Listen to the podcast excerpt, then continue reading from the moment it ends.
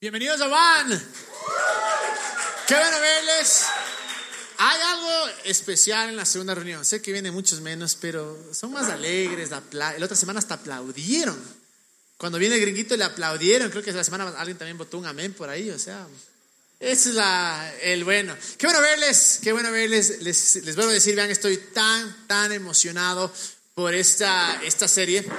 Eh, en verdad creo que es una serie que si es que tan solo abrimos nuestro corazón, en realidad va a ser algo espectacular. Y, hay una razón por la cual, eh, bueno, si estás aquí por primera vez, bienvenido. Si no sabes qué hacemos, ya te vas a dar cuenta. Si no sabes qué creemos, ya te vas a dar cuenta. Porque justo el punto de esta serie Light es eso, es, queremos mostrarles realmente qué es lo que sabemos, qué es lo que creemos, hacia dónde vamos. Y, ha pasado mucho tiempo desde la última vez que hicimos una serie un poco similar. Eh, pero queremos ser, obviamente, transparentes, honestos con todos ustedes, porque queremos decir, esto creemos y hacia allá vamos, porque eh, a veces uno dice, chuti, ¿qué creen? ¿Qué mismo? No sé. Y sé que muchos de acá tienen un trasfondo eh, cristiano, puede ser evangélico, católico. y sé que tal vez cosas que decimos o cosas que hacemos puede ser un poco loco. Está bien, porque creo que cada uno tiene que escuchar su, encontrar su lugar. Y si hay algo que queremos hacer en esta serie, es decirles, vean, es lo que hacemos, en esto creemos, hacia allá vamos, queremos contar contigo. Eh, no me sorprendería, la verdad, que mucha gente tal vez después de esta serie digan, uy, estos más están medio rayados, están locos. Eh, nuestra intención obviamente no es que nadie se vaya, sino queremos hacer más comunidad, pero sí queremos decir cómo queremos crear esa comunidad. Y justo esta, esta serie Light es sobre esto porque hay una crítica que es muy recurrente hacia nosotros que es que somos una iglesia light, un grupo light, nuestras prédicas son light, la gente es light.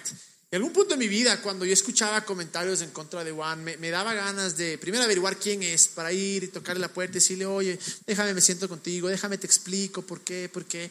A veces cuando decían light, me, dolía, porque era como que no somos light, no somos light. Eh, pero claro, ¿por qué? Porque en realidad light es una palabra súper buena, o sea, si somos honestos, cuando tú vas a, al Supermaxi, al mi comisariato, al Santa María, al Extra, donde quiera que vayas, y ves, o sea, si quieres estar en forma, ¿qué compras? La comida light. O sea, el light es un buen término. O sea, vas al menú, esto es light, perfecto, deme light. O sea, estás enfermo, dicen, vea, comida light. Estamos eh, de sobrepeso, light. Entonces, light es una palabra que tiene un muy buen significado. De alguna, en alguna, por alguna razón, en algún momento, el cristianismo lo cogió para hacer algo malo, como para decir, ah, esos son light, como para denigrar. Pero la realidad es que esa es la siguiente, déjenme decirles la, traducción, sino la definición del, del diccionario que dice light, que tiene un contenido más bajo de sustancias que se consideran perjudiciales para la salud. Es algo que tiene contenido que es menos perjudicial. Al mismo tiempo podrían decir, es algo que, o sea, la comida light que hace, te nutre, o sea, te, te, te, lleva a ser mejor. Entonces ahora cuando en verdad nos han dicho eso, decimos, sí, vamos a salir del closet, sí somos light. En verdad somos light y no nos da vergüenza decirlo. ¿Por qué? Porque no creemos que para seguir a Jesús, que para seguir sus enseñanzas, Tienes que vivir una vida oprimida, una vida controlada, una vida manipulada, una vida llena de miedo en que qué me va a pasar, qué me va a pasar, qué me va a pasar. Eh, y es chistoso porque la gente nos dice muchas veces que ustedes predican de la bendición y el amor de Dios. Sí, eso vamos a seguir predicando. Porque creemos en una cosa, creemos en este, en este versículo de, de Jesús que dice esto, en Mateo 11, 28, que es nuestro versículo clave, digamos, para esta serie. Vengan a mí todos ustedes que están cansados de sus trabajos y cargas y yo los haré descansar. Acepten el yugo que les pongo y aprendan de mí que soy paciente y de corazón humilde, así encontrarán descanso. Porque el yugo que les pongo y la carga que les doy a llevar son ligeros. Habíamos hablado que el yugo en realidad era la enseñanza o la interpretación de los rabinos sobre las escrituras. Y lo que pasaba, porque esto es algo tan relevante cuando vemos el contexto, primero porque había, había una división súper grande. Eh, los judíos muchos tenían una... Eh, persecución, pero al mismo tiempo dentro del pueblo judío siempre habían estatuses o, era la clase más alta y habían los saduceos, habían los fariseos y, lo que sucedía era que dentro del mismo pueblo judío se trataba de ser quién es mejor, quién cumple más reglas, quién hace esto. Por eso a Jesús le decían, y la ley, y la ley, y la ley. Pero ¿qué pasaba con aquellos que tal vez no cumplían con todos estos requisitos? ¿Qué pasaba con aquellos que eran leprosos y que la misma ley decía a los leprosos, de la ciudad para afuera. ¿Qué pasaba con aquellos que tenían alguna eh, enfermedad y decían, no, esa es maldición por los padres desde lejitos? Entonces llega Jesús en un contexto donde aparte de que eran perseguidos dentro de los mismos judíos, vivían esta separación. Y claro, si tú querías ser parte de ser discípulo de un rabino, le decías, enséñame, decía, bueno, pero venía un montón de bagaje, un montón de leyes, un montón de normas que eran muy difícil seguir. Pero viene Jesús y les dice, vengan todos, absolutamente todos, porque esto es para todos, y les voy a dar un yugo light, porque literalmente es la, palabra, light, un yugo ligero. Les voy a mostrar una percepción o una imagen diferente, porque todo lo que han escuchado hasta ahora, no todo, pero mucho, ese no soy yo. Ese no es Dios. Voy a mostrarles. Y por eso es que lo hermoso de esta parte de, decir light es que ir a la iglesia no debería ser una carga. A seguirle a Jesús no debería ser una carga. Sí es complicado, sí es difícil. Si alguien nos dice seguirle a Jesús, tu vida va a estar arreglada, para nada. A veces se pone hasta peor, siendo honestos. Pero lo hermoso de esto es que les dice, en el medio de ese trabajo, en el medio de ese cansancio, en el medio de esa opresión, en el medio de ese rechazo, yo te vengo a dar un mensaje light un yugo light. Algo que no sea para estresarte, porque si ya sabemos que la vida está llena de problemas, Dios no puede ser un problema más de nuestra vida. Dios debe ser un refugio, debe ser un, un, respaldo, debe ser el lugar donde voy y simplemente descanso y puedo venir tal y como soy. Y si hay algo que queremos que aquí en One sea nuestra esencia siempre, es justamente eso, ser light. Que cuando te acuerdes y cuando pases por momentos completamente feos en tu vida, digas, había un lugar donde tal vez me aceptaban tal y como era. Y el mensaje me llenaba de esperanza, me inspiraba, me inspiraba a ser mejor, me inspiraba a cambiar. Tal vez quiero volver.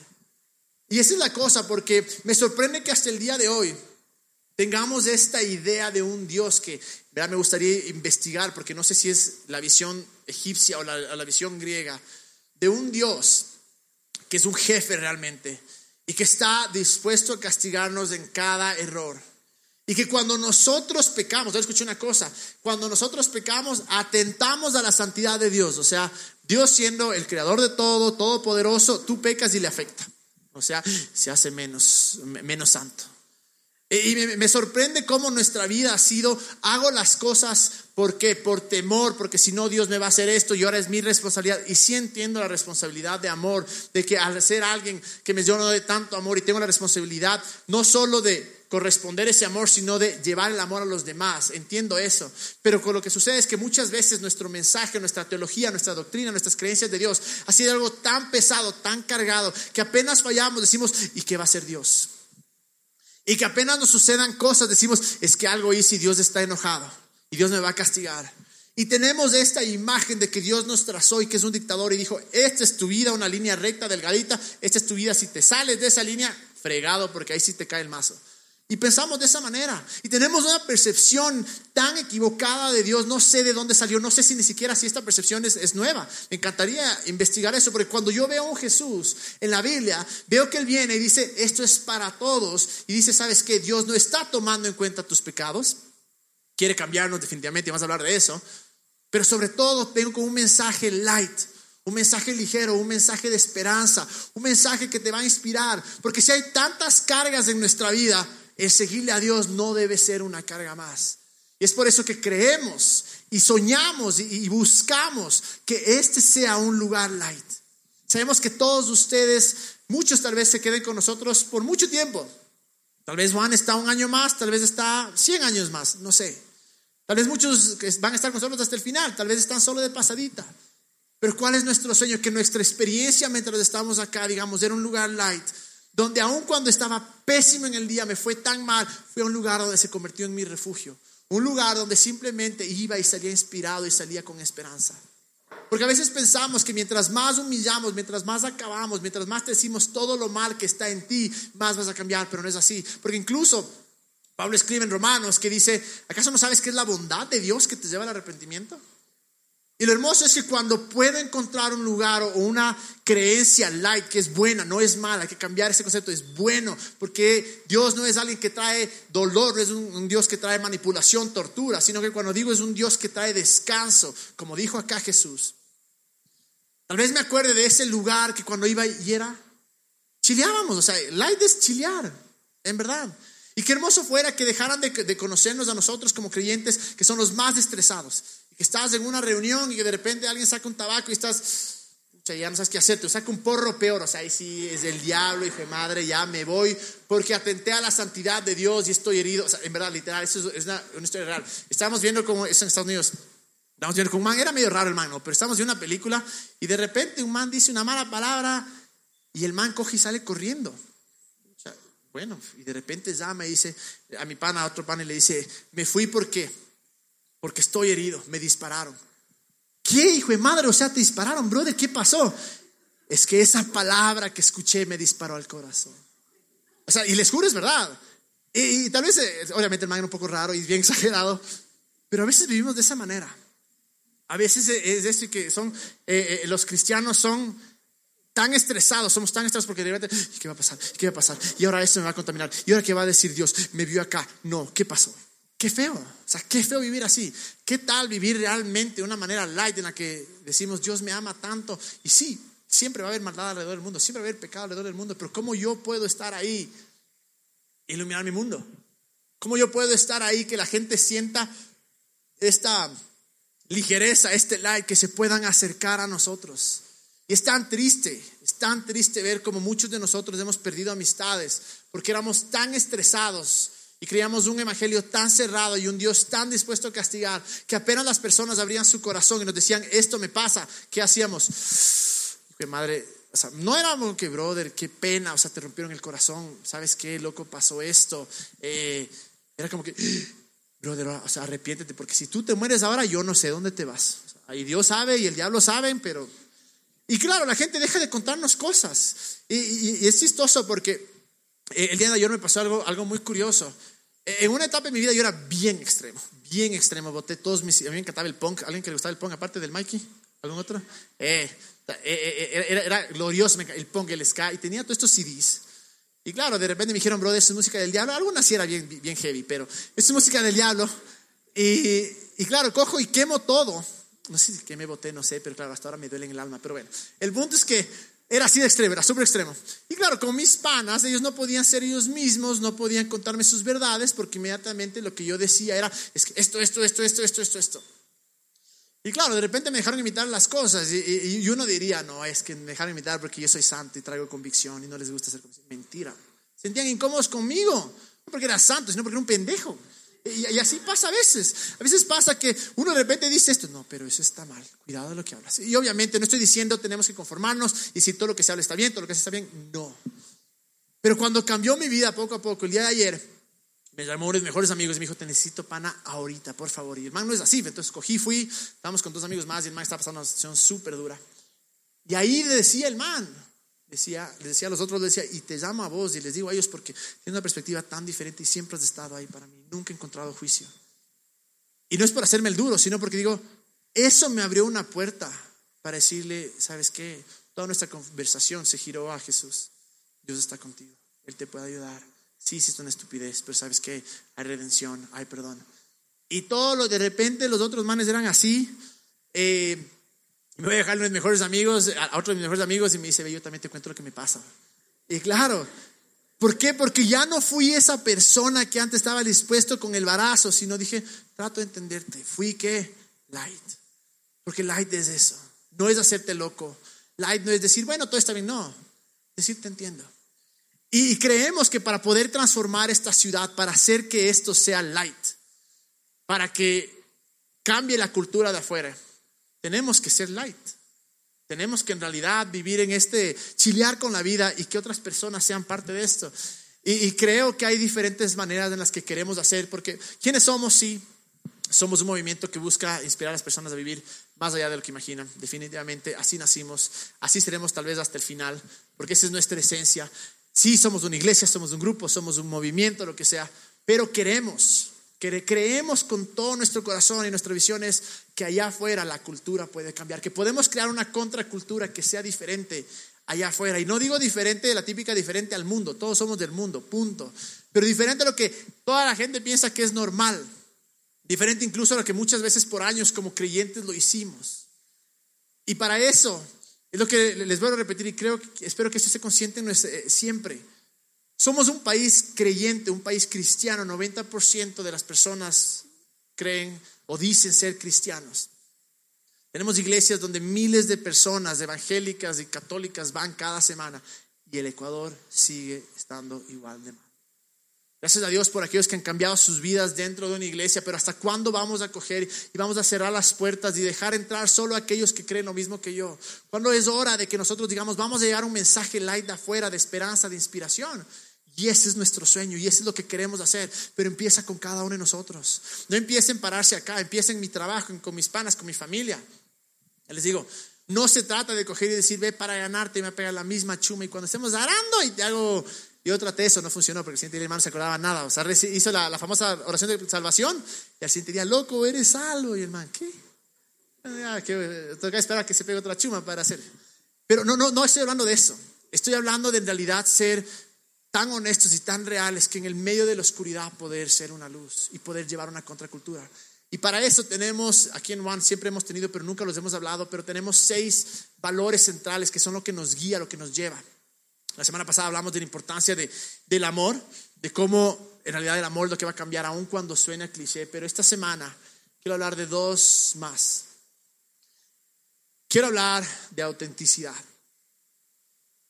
Si es que vamos a venir un legar semana a semana y se va a convertir de parte de nuestras vidas, y si cada día que nos despertemos tenemos que vivir de una manera, vivamos de una manera auténtica. Hay un famoso pastor que se llama Kurt Cobain de la iglesia Nirvana, no sé si han escuchado, gran iglesia, ya murió la iglesia, pero bueno. Dijo esto, prefiero ser odiado por lo que soy que amado por lo que no soy. Sí, no era cristiano, no era pastor, pero esta frase es cristiana, o sea, estoy seguro. Prefiero ser odiado por lo que soy que amado por lo que no soy. Y lamentablemente allá afuera uno de los problemas más grandes que existe es como ser humanos siempre tratamos de aparentar, siempre nos ponemos una máscara y se magnifica en el medio cristiano. Es triste, pero es real. Es por eso que muchas veces lo que hacemos es, en vez de que la iglesia sea un lugar seguro, en vez de que nuestros amigos creyentes sean aquellos con los que podemos abrir nuestro corazón y mostrarnos tal y como somos, se vuelve una carga porque ahora tengo que poner una cara, una cara diferente y tengo que actuar de diferente manera. Y es tan triste ver cómo nuestras personalidades han cambiado, cómo nuestras, nuestra esencia ha cambiado, porque tengo que complacer a ciertos grupos que tal vez raptaron el cristianismo y dijeron, esto es un cristiano, así se comporta un cristiano. Y es triste, es muy triste, porque personas que tuvieron sueños, tuvieron... Eh, tanto potencial, tanto amor, tantas ganas de servirle a Dios, se toparon con un lugar que decía, para ser parte de esto tienes que actuar así, así, así. Y lo que nos lleva a eso es a ponernos caretas. A decir, bueno, así voy a hacer. Para complacer a los demás. ¿Por miedo a qué? A que me juzguen. ¿Por miedo a qué? A que me acaben. Porque si yo digo lo que realmente pienso, si yo actúo tal y como soy, se van a asustar y van a decir que no soy cristiano. Y es lo más triste eso. Y lamentablemente esta palabra que llamamos el evangelismo, que ha sido algo hermoso, que en pocas significa llevar el evangelio a todas partes, muchas veces hemos cambiado esa palabra de evangelismo y la hemos hecho colonización. ¿A qué me refiero? Es, tienes que creer lo que creo y tienes que comportarme, comportarte como yo me comporto. Y se ve, eso es incluso tan triste. Otro día vi un documental en todas estas tribus que no han sido alcanzadas. Y qué hermoso que la gente tenga el corazón de llevar el mensaje de esperanza, de salvación, de amor de Jesús allá. Pero no fuimos no nos conformamos con eso. Comenzamos a criticar sus culturas, comenzamos a criticar sus maneras de hacer las cosas, sus costumbres. Y de repente los sacamos de donde estaban y ahora se ponen camisetas, se ponen tantas cosas que no era su cultura. Eran, eran inmunes antes a ciertas enfermedades y ahora ya no lo son. Eso no es evangelización, eso es, como dije, colonización es. Y como creyentes hacemos eso chévere, vienes a mí, pero ya no puedes vestirte así, ya no puedes hacer eso, ya no puedes decir esto. Y sí sé que hay cosas que tenemos que cambiar, definitivamente. Pero creo una cosa, que si hay alguien con quien deberíamos ser 100% honestos, es con Dios. Y a veces no podemos ser porque tenemos tanto miedo, tanto temor de lo que Él nos va a hacer si tan solo soy honesto. Lo chistoso de eso es que Él ya sabe, porque miren lo que dice en Salmos. Dice, Dios mío, Salmo 139 del 1 al 4. Dios mío, tú me conoces muy bien, sabes todo acerca de mí. Sabes cuando me siento y cuando me levanto. Aunque esté lejos de ti, me los pensamientos. Sabes lo que hago y lo que no hago. No hay nada que no sepas. Todavía no he dicho nada y tú ya sabes qué diré. Si esto es real, que creo con todo mi corazón que lo es, entonces ¿por qué nos escondemos? ¿Por qué tratamos de parentar caras delante de Dios? ¿Saben cuál muchas veces la respuesta? Porque no es que tratamos de aparentar algo delante de Él, sino delante de nuestros hermanos, de nuestra familia de creyentes, porque tengo que encajar, porque tengo que portarme de cierta manera. Y si hay un lugar donde deberíamos ser más honestos que nunca, es cuando nos reunimos, es en una iglesia. Que la imagen de Dios de la iglesia no era, verás, una iglesia por acá, una por acá, una por acá. Tú crees esto, crees esto, crees esto. Ahora sí, mates entre ustedes para ver quién tiene la verdad. Esa no era la idea. La idea es, vean, todos son la iglesia. Pero qué feo ser, saber que cuando voy a encontrarme con gente que cree en el mismo Dios, que está ahí, que conoce todo lo que, lo que hago y aún así me ama y aún así ve mi potencial y aún así, entre comillas, tiene fe en mí o confía en mí. ¿Por qué es que tenemos que ponernos una máscara cuando nos vemos con gente que cree lo mismo, que dice cree lo mismo. es algo extremadamente peligroso porque tenemos miedo a ser juzgado.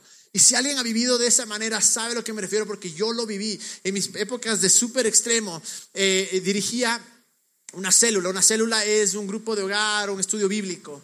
Y me acuerdo que cada vez que yo iba, me tocaba cambiar de postura, de cara, de forma de hablar y todo, porque tenía miedo que si sabían quién yo era, no iban a escuchar de mí. Tenía miedo que si tal vez ellos sabían la oscuridad que había dentro de mí, no me iban a seguir. Y era horrible, porque me paraba todo erguido, no era tan jorobado, así es que era así. Y les decía las cosas, les acababa y todo, y cuidado, yo jamás haría eso. Y era feo, porque me acuerdo que una vez me fui al estadio eh, ese estadio que, un, estadio blanco ahí que es medio del diablo. Me invitaron. Y claro, como estaba, como es estadio del diablo, me tentaron a tomar cerveza. Entonces tenía la cerveza ahí. Y la cosa es que estaba con la cerveza y me acuerdo que estaba casadito, cogí y se vino a la mente, ya te vieron los que van a tu celda. Para cómo se llamaba discípulos, ¿no? Medio raro, suena secta eso, pero... Hijo madre. Y claro, dije, qué feo vivir así. O sea, qué feo vivir. Un más se me acercó el otro día y me estamos una, en una boda y me dijo, le dije, loco, fotos, fotos. Y me dije, dije, pero, ¿sabes? Le dije, te reto, pues, porque más bien cristianito, a que salgas así en la foto.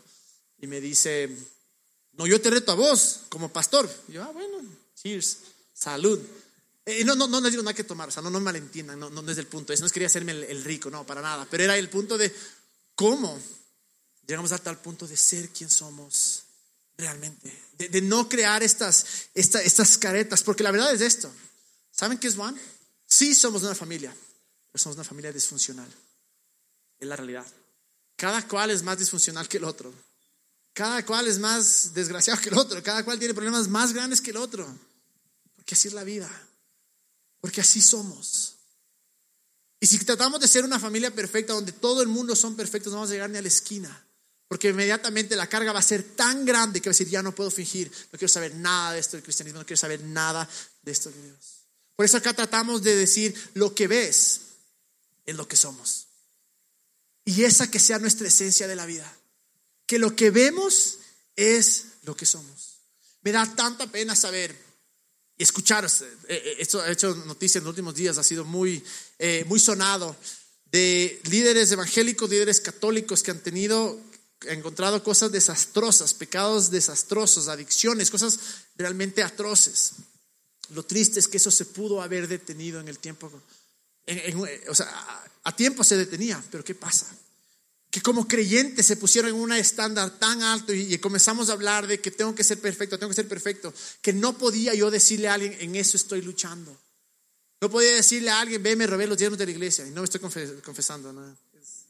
un ejemplo, por si acaso, porque igual nos faltan 1100. Algo es que, imagínate, no podías, no podías decir, ¿sabes qué? Brother, me siento traído un niño. ¿Por qué? Porque inmediatamente caía la famosa disciplina, la corrección, el castigo y te humillaban y todo. Es tan triste saber que en Estados Unidos hay una plataforma, una página web donde pastores se meten ahí anónimamente y nunca van a poder conocer a la otra persona, nunca van a poder eh, tener un café con otra persona, con el consejero Pero lo que hacen es cogen, se meten y les dicen, esto me pasa, con esto lucho y toda la cosa.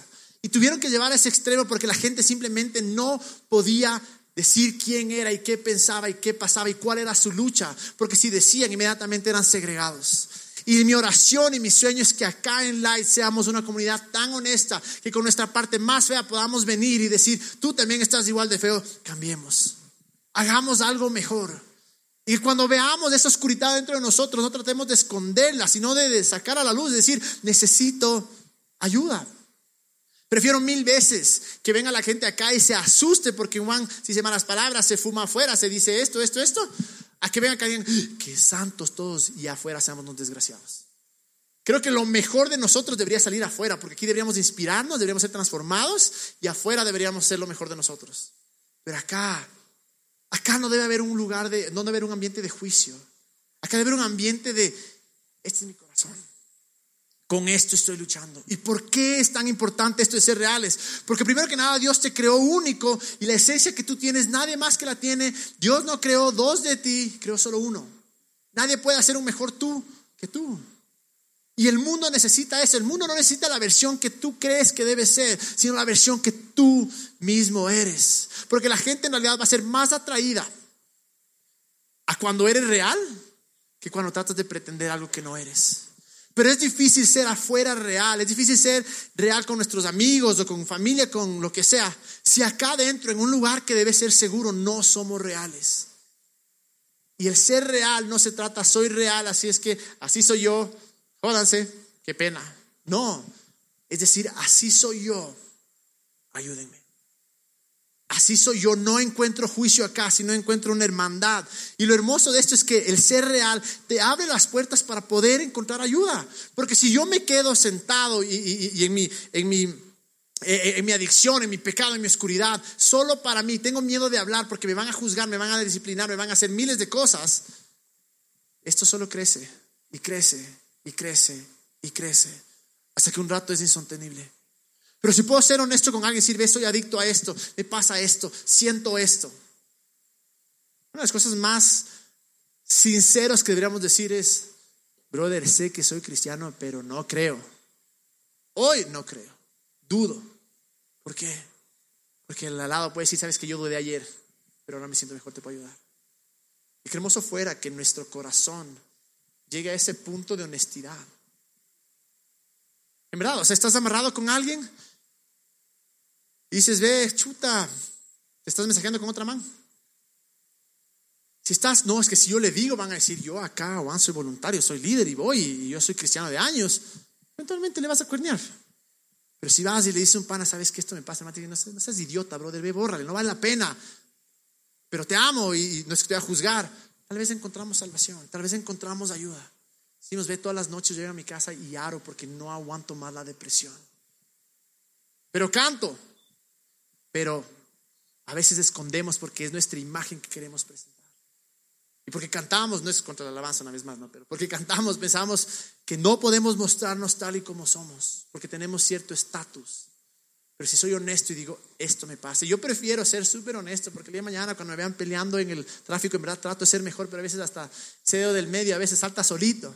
La cosa es que cuando vean eso, no van a estar diciendo, ah, ojalá que no sé como que ah, ese man, el man es el que habla. Bien, brother, estamos todos en este camino. Estamos todos en lo mismo. Y no queremos ser aquella iglesia, aquel grupo que vive un cuento de hadas, que solo topa temas de cómo debería ser un creyente, de cómo debería ser un cristiano, sino cuál es nuestra realidad. El otro día me he sentado, ayer, conversando con el Leo, que toca el bajo en la, en la banda, y me decía algo tan serio, decía, mira, como creyentes a veces hemos creado un, muerto, un, muerto, un cuento de hadas, donde solo hablamos de aquellas cosas que pensamos que se deberían hacer, pero no vamos a lo profundo y a la realidad. Y ese ha sido nuestro corazón, pero tal vez es hora de ser más intencional en eso decir, ¿cuál es nuestro problema ahora, nuestro problema real? Y hacia eso vamos a ir y sobre eso vamos a hablar. Porque lo hermoso de esto, la, belleza de, del Evangelio, es que hay gracias, que hay esperanza en el medio del relajo. Es que en el medio de nuestro relajo, de, ser reales, hay una esperanza y ser auténtico no significa ser diferente, significa ser auténtico. Porque muchas veces con esto de que sea auténtico, sea auténtico, sea auténtico, Es como que sé diferente, sé diferente, sé diferente. Y sí, creemos en ser diferente en las cosas que tienes que ser diferente. Pero no ser diferente por ser diferente. Ser auténtico es, este es quien yo soy. Esta es mi esencia. Esto es lo que soy. Y la cosa es que si queremos cambiar desde afuera, depende de nosotros. Depende de nosotros desde ahora crear un ambiente. Miren lo que dice en 1 Pedro 4:8. Sobre todo, ámense los unos a los otros profundamente porque el amor cubre multitud de pecados. No queremos vivir una vida de mentira. No queremos vivir una vida en la que decimos, sí, verás, ven tal y como eres, pero ya los cuatro meses ya fumas. Cuatro meses de venir a Juan y sigues tomando. Y sigues haciendo esto, que a veces es el enganche. Ven tal y como eres, pero ya viniste, ya te fregaste. obviamente entiendo que el ven y tal y como eres es ven tal y como eres, pero Dios nos ama tanto y no nos va a dejar tal y como eres. El problema es cuando nosotros ponemos límites, decimos, no, tres meses, dos meses, ya un año, ya que fue, pues. Y no entendemos que es un caminar entre todos. Pero para que esto sea una comunidad honesta, una unidad, comunidad auténtica, para que esto sea un lugar light, depende de cada uno de nosotros. Dos cosas. La una, que estemos dispuestos a venir tal y como somos. Tres cosas, perdón. La otra, que estemos dispuestos a amar y aceptar a los otros tal y como son. La tercera, que nuestro corazón esté dispuesto a recibir críticas, corrección y ayuda. Porque si yo me paro de lado y digo, es que yo soy así, vengo tal y como soy, así soy, me voy a quedar, eso no es una mejor vida, es una mediocridad. Pero cuando digo, así soy de esta manera, pero necesito ayuda. Cuando viene alguien y me dice, brother, estás haciendo una estupidez, ve, la vas a joder, no seas pendejo, no hagas. En vez de decir, no me juzgues, porque sí, hay gente que juzga definitivamente, pero hay gente, si creamos esta comunidad, aquellos que nos digan eso van a ser amigos de verdad, que quieren lo mejor para nosotros. en vez de decir, así soy, puedo decir, puedo mejorar, puedo mejorar. Y eso es lo hermoso, esa es la belleza de la gracia, que en el medio del relajo, Podemos ser honestos, podemos ser auténticos y ahí es donde encontramos esperanza para cambiar, para ser mejores, pero no porque nos toca ser mejores y no porque ya eres cristiano tanto tiempo, eres creyente tanto tiempo, ya deberías hacer esto, esto, esto y estás en otro nivel, no. Sino porque realmente entendemos que podemos vivir mejor. Y eso me lleva a la otra parte, de ser excelentes de que toda nuestra vida, todo lo que nos rodea, todo lo que sale de nuestras manos y de nuestra boca sea algo excelente. Y ese es nuestro tercer valor central, la excelencia. Con excusa de que yo soy creyente y que este no es mi mundo o yo no soy del mundo, hemos sido unos mediocres. Porque algún día me de morir. Y ahí, pero eso no es de este mundo, no esas atracciones del mundo, esos pecados del mundo. No, Diosito, eso me atrae, no. Y no hemos sido excelentes en lo que hacemos, con la esperanza de que sí, algún día vamos a morir. Y sí, tenemos esperanza de que vamos a morir, vamos a estar con Dios y va a ser espectacular. Sí, pero nos hemos olvidado de la hora, nos hemos olvidado de que lamentablemente para el mundo de afuera, para los que no están dentro de nuestro círculo, muchas veces los comentarios que tienen nosotros no es que somos excelentes. Si somos sinceros, mucha de la música cristiana es pésima. O sea, no es mala, es pésima. Perdón si estás en una banda, vos de ley eres un crack, pero los de afuera en verdad, es más, si ven las películas cristianas, son malísimas. ¿Por qué? Porque tratamos de aparentar algo y al mismo tiempo no lo hacemos con excelencia. Esa frase de para el Señor lo hago debería ser voy a hacerlo de la mejor manera posible. Hay este versículo que está en Colosenses que dice, trabajen de buena gana en todo lo que hagan, como si fuera para el Señor y no para la gente. Recuerden que el Señor lo recompensará con una herencia y que el amo a quien sirven es Cristo. Y es hermoso que ese sea nuestro corazón. Que nuestro corazón sea todo lo que hago es para Dios, no para ganarme sus bendiciones, no para ganarme su aprobación, sino que estoy tan agradecido con su amor que lo menos que puedo hacer es hacer excelente y hacer de la mejor manera. Pero a veces nos quedamos ahí. Es como que la gente vale gato, pero como es para Dios me toca ser bueno. ¿Qué, ¿Qué tal si vamos un poco más allá? Y definimos que la excelencia sea excelencia porque la gente se lo merece. Porque todo lo que tenemos en nuestras manos sea para que la vida de alguien más sea mejor. Acá en One, les juro, tal vez no parece, porque creo que ojalá que parezca, pero tratamos de hacer absolutamente cada cosa con excelencia. Todo lo que hacemos acá en One tratamos de hacer excelencia. ¿Por qué? Porque valoramos sus vidas. Porque creemos que son valiosos, creemos que son dignos. Creemos que si vienen acá vamos a mostrar algo realmente excelente. ¿Y qué tal si ese pensamiento invadiera nuestras vidas? Diríamos, voy a ser el mejor en mi profesión, no para decir, conquisté las naciones, el cristianismo es la religión número uno en el mundo, no. Para decir, porque voy a hacer que la vida de alguien más sea mejor. Y si yo hago algo excelente, el otro va a ser beneficiado. Y ahí es realmente donde vivimos de esto light, vivimos de esto que es el evangelio, que es voy a vivir para que la vida de alguien más sea mejor. ¿Cuántos acá eh, son emprendedores? ¿Tienen su propio negocio? Levanten la mano. Increíble. ¿Cuántos de ustedes venden de su negocio o en general, cuántos de ustedes trabajan en una empresa donde venden un producto? Poquitos. ¿Cuántos de ustedes venden un servicio? ¿Cuántos son unos vagos y no hacen nada? Ay, sí, bien, unos ahí sí, orgullosos. Como dijeron que venga tal como soy. La cosa es que, eh, ¿qué pasa? ¿Qué les parece que en verdad cuando hacemos productos, cuando hacemos servicios, cuando brindamos servicios, en nuestra mente sea, voy a hacer algo espectacular voy a hacer algo con excelencia, para que la persona que reciba diga, wow, esto vale la pena. Que no sea una joda ir donde los abogados, donde ir donde los doctores, les amo, gracias, a cambiar el mundo, pero que, que, no sea una joda porque yo ahora cuánto me va a cobrar, ahora tampoco seamos sapos, ¿no? Pero qué hermoso fuera que cuando vayamos a ver un servicio, digamos, sé que no me va a ver la cara sé que realmente va a ser esto. Y cuando vendamos un producto, no digamos, ve el producto más increíble y es una pendejada, sino que realmente digamos, vendo lo que es. Hay una historia, voy a pedir que venga la banda hasta eso. Hay una historia eh, de, una, de una empresa en Nueva Zelanda, de un man que dijo, yo voy a hacer una eh, empresa diferente. Yo voy a hacer una empresa de cereales donde no solo voy a hacer el mejor producto, pero voy a pagar justamente a todos mis empleados, todos sus hijos van a estar eh, van a estar en la escuela, voy a dar buenas utilidades y no lo voy a hacer excesivamente caro. Eventualmente en su rama fue la empresa que de mayor éxito. ¿Por qué? Porque dijo, voy a hacer algo excelente porque la gente simplemente se lo merece. Y el beneficio de la excelencia se llevan otros. Y es por eso que hacemos lo que hacemos, es por eso que creemos que la excelencia debe ser parte de nuestra vida. ¿Y qué significa excelencia para muchos de nosotros? Llegar a tiempo al trabajo. Excelencia para muchos de nosotros significa que cuando tu jefe te dice, brother, necesito un reporte para las 6, entreguemos a las 5 y 59, si no es a las 5. Que cuando nos diga, hagamos esto, digamos, bueno, sí, hazle la patada, mañana terminas. No, sino que hagamos lo mejor en cada cosa.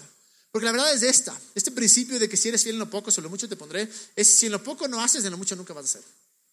Y si en las cosas que están en nuestras manos ahora, no podemos nosotros coger y decir, voy a ser excelente en esto. Cuando sean cosas grandes no vamos a ser excelentes. Y me encanta esto de Tito que dice, con tus buenas, Tito 2.7, con tus buenas obras, dales tú el mismo ejemplo en todo. Dales tu mismo ejemplo en todo. Con tu excelencia, sé ejemplo en todo. Si queremos cambiar una contracultura, ¿qué tenemos que hacer? Dar ejemplo. Dar ejemplo de excelencia. No sé qué significa excelencia para cada uno de ustedes. No sé. Pero sé que cada uno de nosotros tenemos algo en lo que podemos ser mejor. Ir la milla extra. Presentar esos reportes a tiempo y de la mejor manera. No hacer las cosas a la patada. Llegar puntuales. No salir del trabajo antes de que nos toque. No. Y para aquellos que son empresarios, no verle la cara a los otros para ver por dónde le, cobro más. Ahí donde estás rápidamente, solo di ciertos ojos y di, Dios, pero con ganas. Dios, muéstrame en qué tengo que ser excelente. Se fregaron. Desde mañana estoy seguro que Dios, el Espíritu Santo, les va a mostrar esto es mejor, esto es de excelencia. Y es bueno, es increíble, porque esto es ser ejemplo. Esto es cambiar una cultura. Y que como ecuatorianos hacemos a la patada, no, como ecuatorianos hacemos excelente. Y que todo lo que salga de nuestras manos, de nuestra boca, refleje eso. Excelencia. ¿Por qué? Porque valoro al otro. Y que cuando la gente venga y diga, wow, estos manes no solo son excelentes, pero son auténticos y me valoran. Y digamos, sí, somos light y somos orgullosos. Y siempre vamos a ser light. Y creo que estos valores, si es que solo los, los, los atrapamos, decimos, esto puede implementar en mi vida, creo que vamos a poder cambiar. Creo que la gente va a ser atraída por la excelencia. Estoy convencido de esto. Estoy convencido que cuando la gente ve excelencia dice quiero algo, algo, algo. Muchas personas, gracias a Dios, a Juan llegaron porque dijeron esos diseños son del carajo. Algo deben hacer diferente. Es difícil ser real. Es súper difícil. Especialmente para aquellos que han sido heridos. Especialmente para aquellos que dijimos voy a ser real y nos cayó el mazo. Me acuerdo, me acuerdo clarito con mi hermano. Eh, siempre molestábamos y de repente cuando veíamos los líderes espirituales era como que... Qué feo era. Y la única vez que me, me dije, me voy a sincerar y le dije mis verdades. El pecado en esa época era, brother, el de la esquina me cae mal. Me cayó, o sea, tal disciplina. era más grande, no me acuerdo qué era, la verdad. Creo que no, era, no me acuerdo qué, alguna cosa. La cosa es que me cayó tal. Ah, me estaba mensajeando con una man y era ilegal. La cosa es que le conté y me cayó tal hablada. ¿Cómo le iba a querer volver a, a, ser honesto de nuevo? Y es duro ser real, es duro ser auténtico. Pero hay gracia para esto. Quiero que nos pongamos de pie. Porque quiero orar. Quiero orar que su esencia no cambie.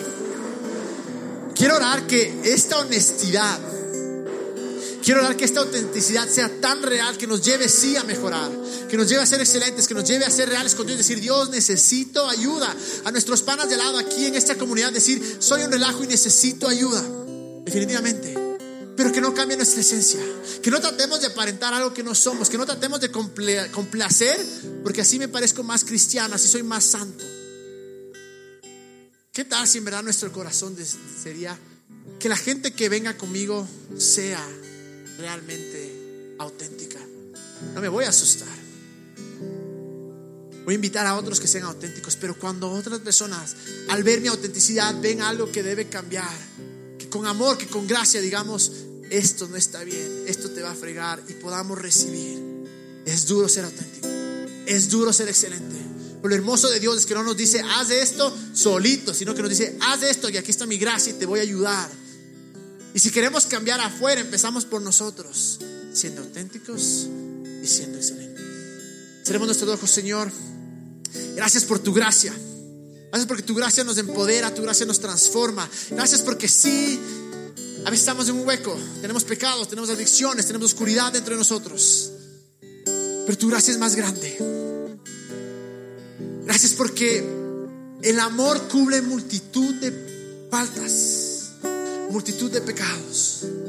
Y yo oro que cuando el amor sea lo que nos guía en esta reunión, cuando el amor sea lo que nos guía en esta iglesia, en este movimiento, en este lugar, en este grupo, podamos invitar a otros a ser reales y que nosotros mismos, Dios, podamos ser reales. Podamos tener el corazón abierto para cambiar lo que tengamos que cambiar, pero que no tratemos de pretender algo que no somos. Que tu gracia sea la que nos cambie. Hemos sido heridos porque nos han bulleado, se han burlado de nosotros cuando somos realmente nosotros. Nos han marginado, pero oro Espíritu Santo que tu gracia sea la que nos cambia. También oro Espíritu Santo que tu excelencia esté sobre nosotros para actuar de una manera excelente para las demás personas. Y que nuestra mente cambie, que sepamos que no vivimos solo por nosotros, que hay un mundo afuera, que hay una ciudad afuera que está clamando por nosotros para ir y crear una contracultura para poder mirarles a los ojos y decir, Dios es bueno, Dios es light. Yo creo que mientras adoramos, recuérdanos las cosas que podemos ser mejores, pero sobre todo, ayúdanos a ser reales, a ser transparentes, a ser honestos, ayúdanos a ser excelentes y que no se quede con nosotros, sino que vaya hacia afuera Gracias porque eres bueno, gracias porque nos amas, gracias porque nos bendices y gracias porque nos cambias. En el nombre de Jesús.